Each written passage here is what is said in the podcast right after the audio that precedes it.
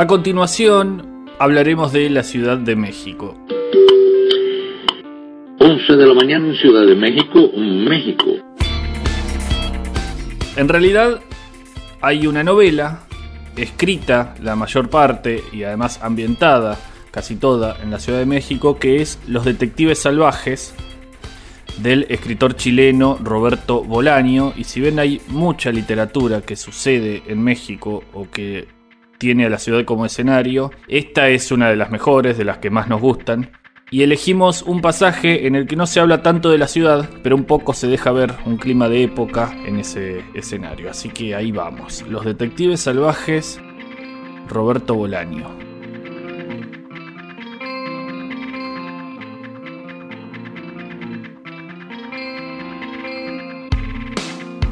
Angélica Font, calle Colima, Colonia Condesa, México DF, abril de 1979. A finales de 1977 ingresaron en un hospital a Ernesto San Epifanio para trepanarle la cabeza y extirparle un aneurisma del cerebro. Al cabo de una semana, sin embargo, tuvieron que volver a abrir, pues al parecer se les olvidó algo en el interior de su cabeza se realizaron trepanaciones en Centroamérica y América del Norte, incluido México, donde sus culturas posiblemente realizaron trepanaciones con un sentido ritual.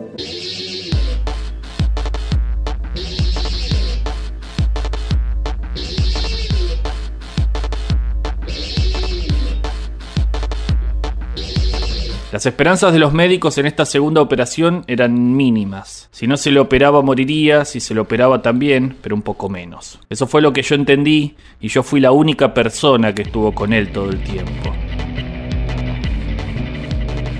Yo y su madre, aunque su madre de alguna manera no cuenta, pues sus visitas diarias al hospital la transformaron en una mujer invisible.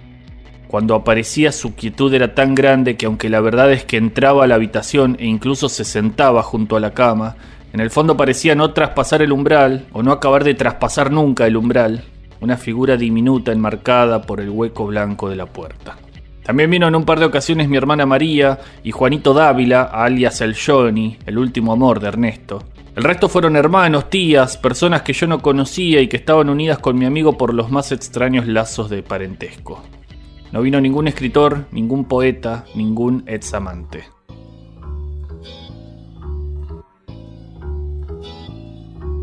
La segunda operación duró más de cinco horas. Llévenlo a que lo suturen, por favor.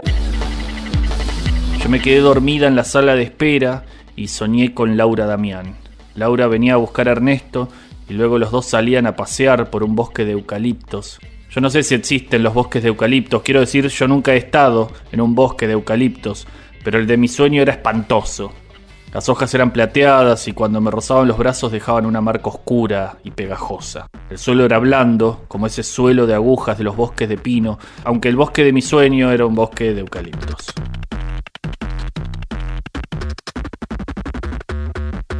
Los troncos de todos los árboles, sin excepción, estaban podridos y su hedor era insoportable.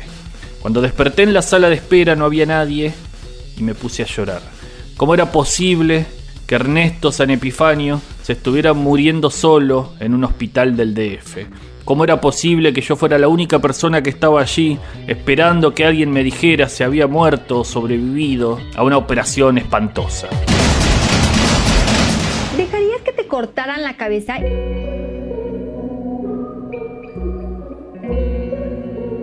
Creo que después de llorar me volví a dormir. Cuando desperté, la madre de Ernesto estaba a mi lado, murmurando algo ininteligible. Tardé en comprender que solo estaba rezando. Después vino una enfermera y dijo que todo había ido bien. La operación fue en éxito, explicó. Unos días después a Ernesto lo dieron de alta y se fue a su casa. Yo nunca antes había estado allí, siempre nos veíamos en mi casa o en las de otros amigos, pero a partir de entonces comencé a visitarlo en su casa. Los primeros días ni siquiera hablaba, miraba y parpadeaba, pero no hablaba, tampoco parecía escuchar. El médico, sin embargo, nos recomendó que le habláramos, que lo tratáramos como si nada hubiera ocurrido. Eso hice. El primer día busqué en el estante de sus libros uno que supiera a ciencia cierta que le gustaba y comencé a leérselo en voz alta. Fue El cementerio marino de Valery. y no percibí el más mínimo gesto de su parte que demostrara que lo reconocía. Yo leía y él miraba el techo, o las paredes, o mi rostro, y su alma no estaba allí. Después le leí una antología de poemas de Salvador Novo y pasó lo mismo. Su madre entró en la habitación y me tocó el hombro. No se canse, señorita, dijo.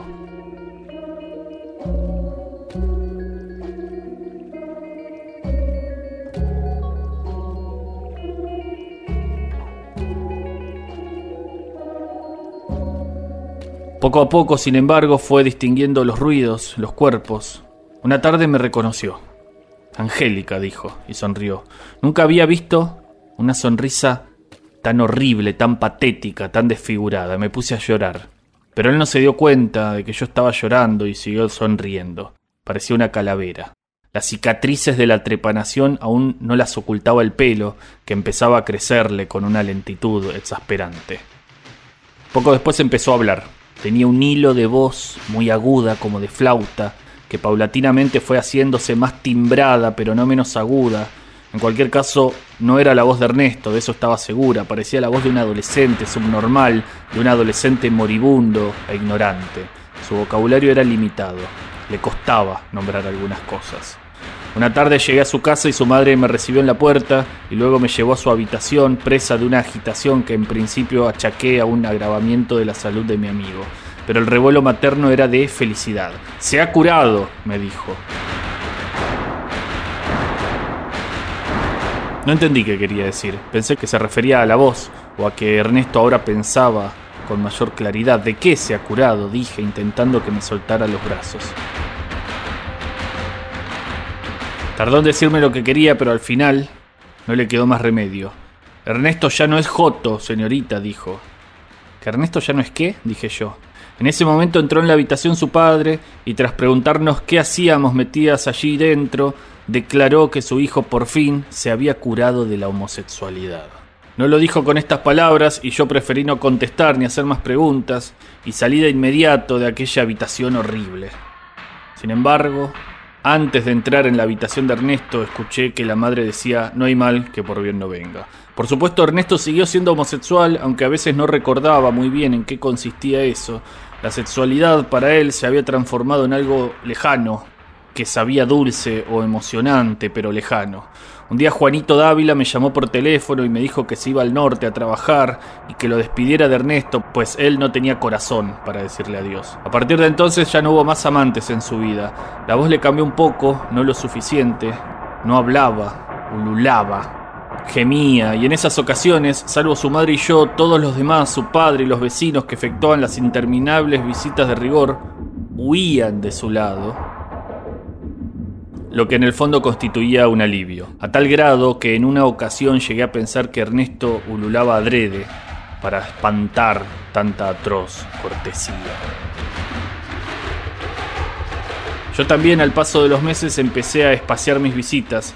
Si al salir del hospital iba cada día a su casa, desde que comenzó a hablar y a dar paseos por el pasillo, estas fueron haciéndose menos frecuentes. Cada noche, sin embargo, estuviera donde estuviera, lo llamaba por teléfono. Manteníamos conversaciones bastante locas, a veces era yo la que hablaba sin parar, la que contaba historias verdaderas, pero que en el fondo apenas me traspasaban la piel, la vida sofisticada mexicana, una manera de olvidar que vivíamos en México, que por entonces empezaba a conocer las fiestas y las drogas que tomaba, los hombres con los que me acostaba, y otras veces era él el que hablaba, el que me leía por teléfono, las noticias que aquel día habían recortado, una afición nueva, probablemente sugerida por los terapeutas que lo trataban, quién sabe.